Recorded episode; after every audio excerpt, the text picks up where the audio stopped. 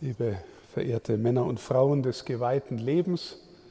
Heute ist auch Ihr Tag, der Tag des gottgeweihten Lebens, weil der Herr selber von seinen Eltern Gott geweiht wurde.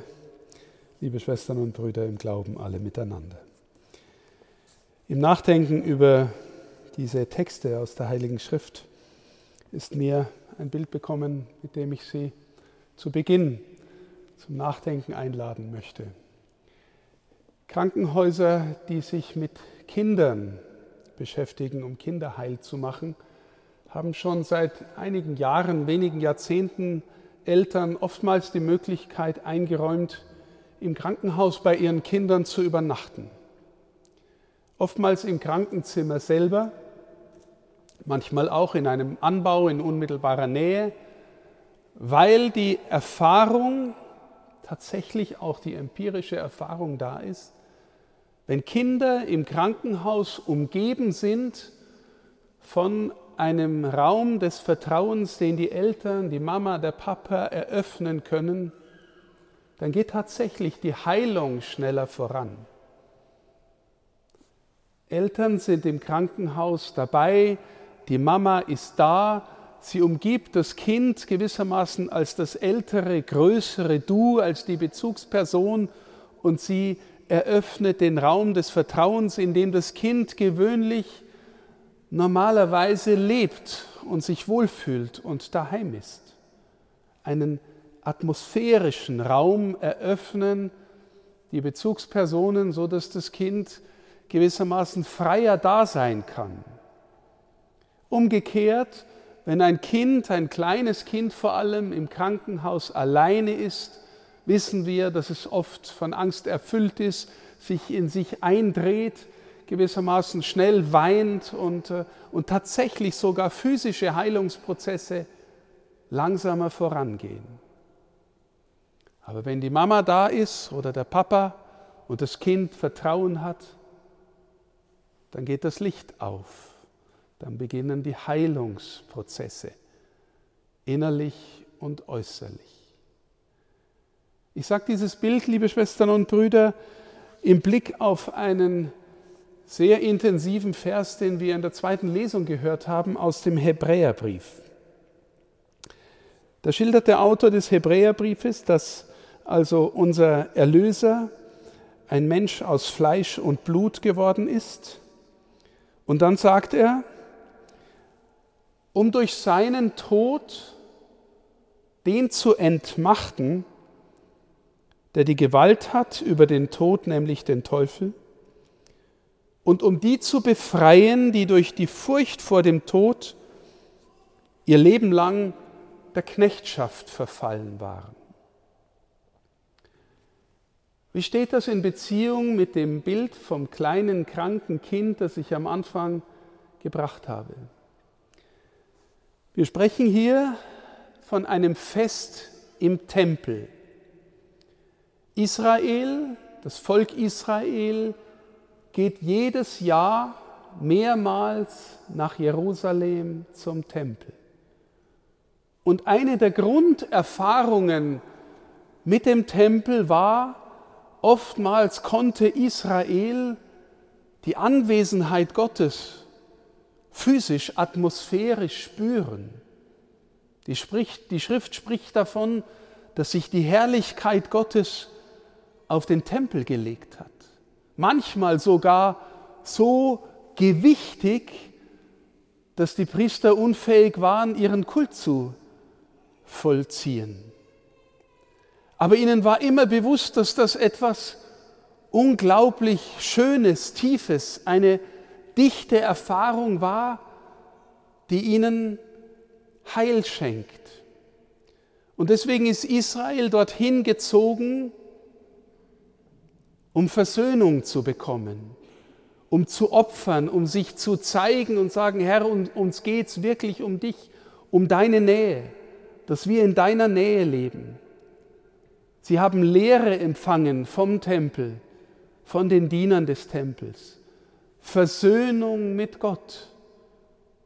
Heil durch das, was sie in der Kommunikation mit ihrem Gott vollzogen haben. Und jetzt, liebe Schwestern und Brüder, erlebt das alte Volk, das Volk des alten Bundes, auch zugleich, dass der Tempelkult korrumpiert wird, dass die Diener schlechte Diener sind, die Kultdiener, und dass deswegen das Volk auch in sittliche Verwahrlosung gerät und alles Mögliche tut, nur nicht Gott dient. Und der Prophet Ezechiel beschreibt in einer Vision, wie er sagt, wie die Herrlichkeit des Herrn den Tempel verlassen hat. Und seither, seit Israel diese Vision empfangen hat von Ezechiel, wartet Israel, dass die Herrlichkeit des Herrn wieder in den Tempel kommt. Und jetzt, liebe Schwestern und Brüder, sind da die beiden Greisen, Hannah und vor allem Simeon, die auch darauf warten. Wie soll diese Herrlichkeit kommen? Der Prophet Maleachi in der ersten Lesung gibt uns eigentlich ein Schreckensbild.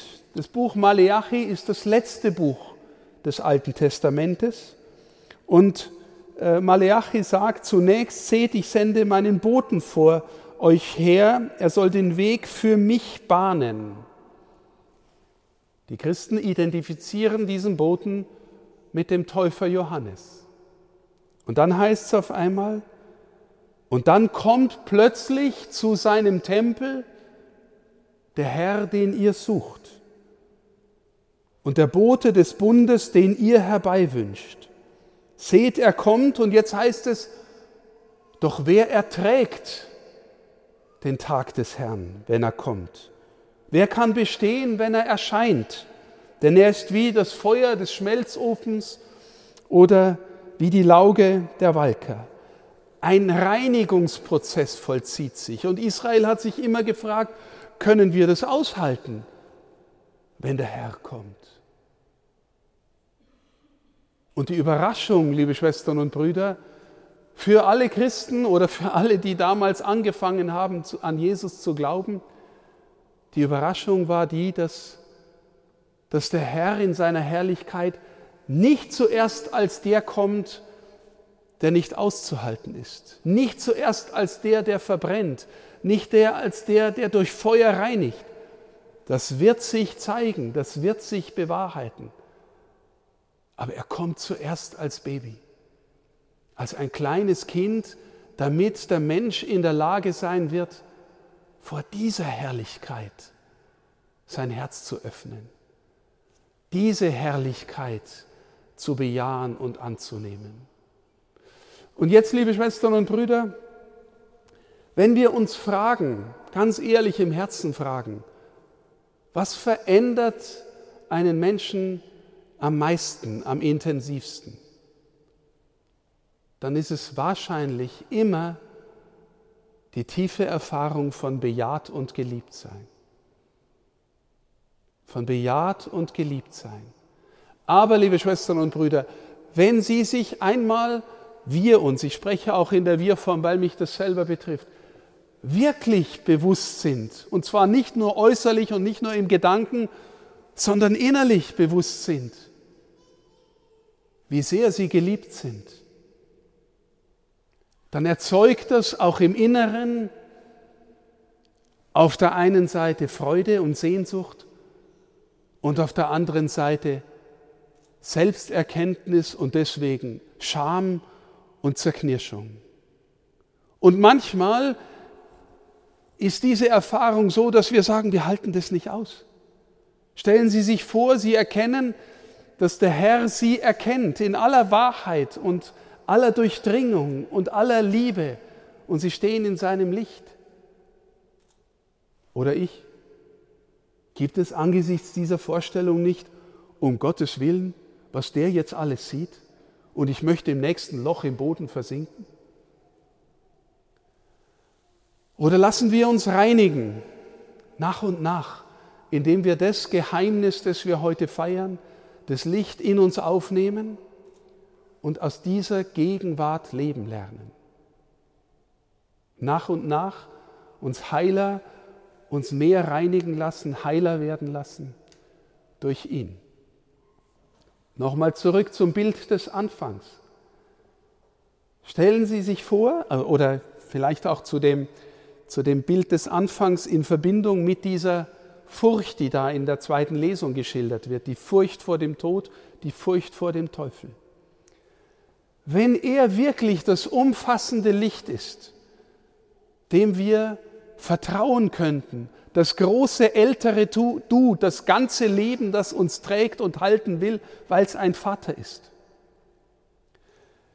Wir uns aber als Menschen aus dieser Lichtquelle entfernt haben, aus dieser Vertrauensquelle entfernt haben und Heil bräuchten, aber es von uns nicht finden könnten. Wäre es nicht so, dass wir, wenn wir ohne dieses Licht leben, in uns uns selber eindrehen, Angst hätten vor dem Vergehen, uns in dieser Welt festmachen müssten, weil wir nicht aus dem Vertrauen leben können, das uns trägt?